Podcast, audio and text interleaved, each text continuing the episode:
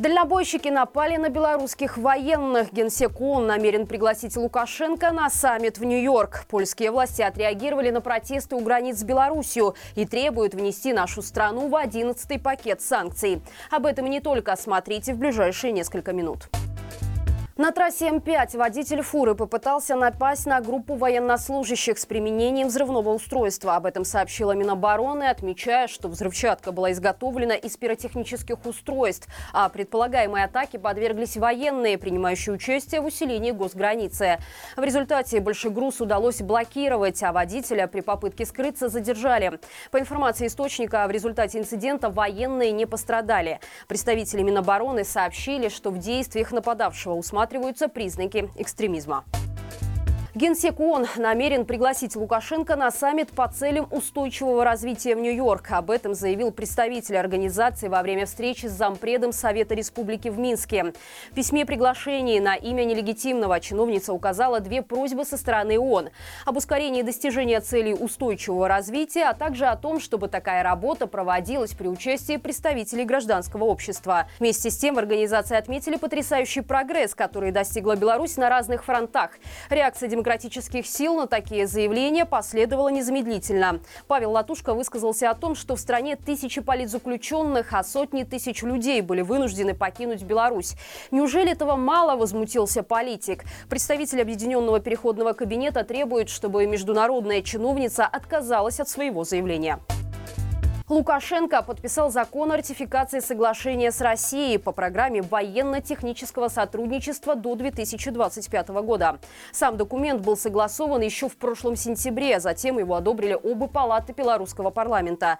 В соглашении прописаны взаимные поставки вооружений и техники, а также проекты в разработке и производстве оружия, военной техники, товаров двойного и специального назначения. Накануне было ратифицировано еще одно соглашение между Минском и Москвой о сотрудничестве сотрудничестве в области обращения с отработанным ядерным топливом. Его особенности и отличия от радиоактивных отходов, с одной стороны, в высокой концентрации радиоактивных веществ, с другой, в наличии элементов, которые можно извлечь и использовать либо для производства нового топлива, либо для создания ядерного оружия. Это плутоний и недовыгоревший уран. Как следует из стратегии обращения с радиоактивными отходами с БелАЭС, на протяжении 10 лет Беларусь будет хранить их на самой станции.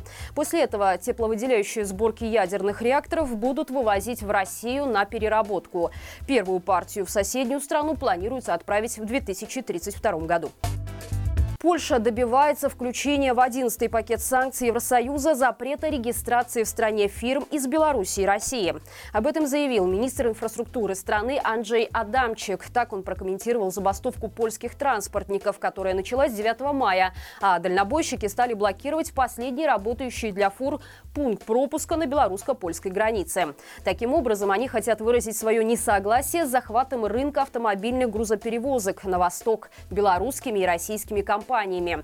Они требуют запретить въезд в Польшу полуприцепом с белорусской и российской регистрацией, приостановить деятельность компаний из двух стран под польским прикрытием и ограничить льготы для украинских перевозчиков.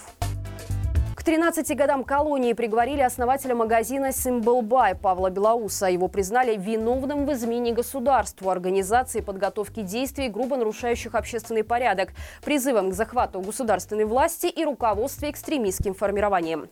Помимо тюремного срока, ему назначили штраф 500 базовых или 18 500 рублей. Итоги суда прокомментировала Светлана Тихановская. По ее словам, приговор Павлу – это приговор и всем белорусам, которые мечтают о стране, где знают свою историю. Уважаемые уважают традиции и говорят на родном языке. У Белоуса на свободе остались жена и двое детей. Всего за 8 часов для семьи политзаключенного собрали необходимые 15 тысяч евро через фонд «Байсол», о чем сообщил его руководитель Андрей Стрижак. Напомним, что проблемы с силовиками у магазина «Симблбай» начались летом 2020 года, когда милиция изъяла у курьера 400 футболок с ироничной надписью о Лукашенко.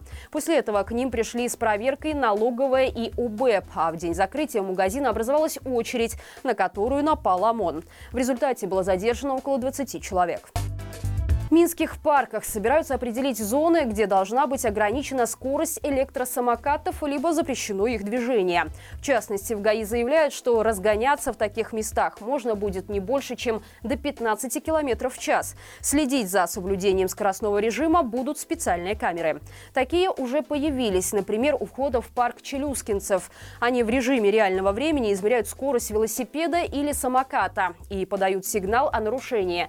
Ограничение коснется улиц улиц с интенсивным движением пешеходов, недостаточной шириной тротуара, а также дворов с плотной жилой застройкой. Кроме того, есть договоренность с шеринговыми компаниями для того, чтобы они программным способом ограничили скорость самокатов максимум до 25 км в час.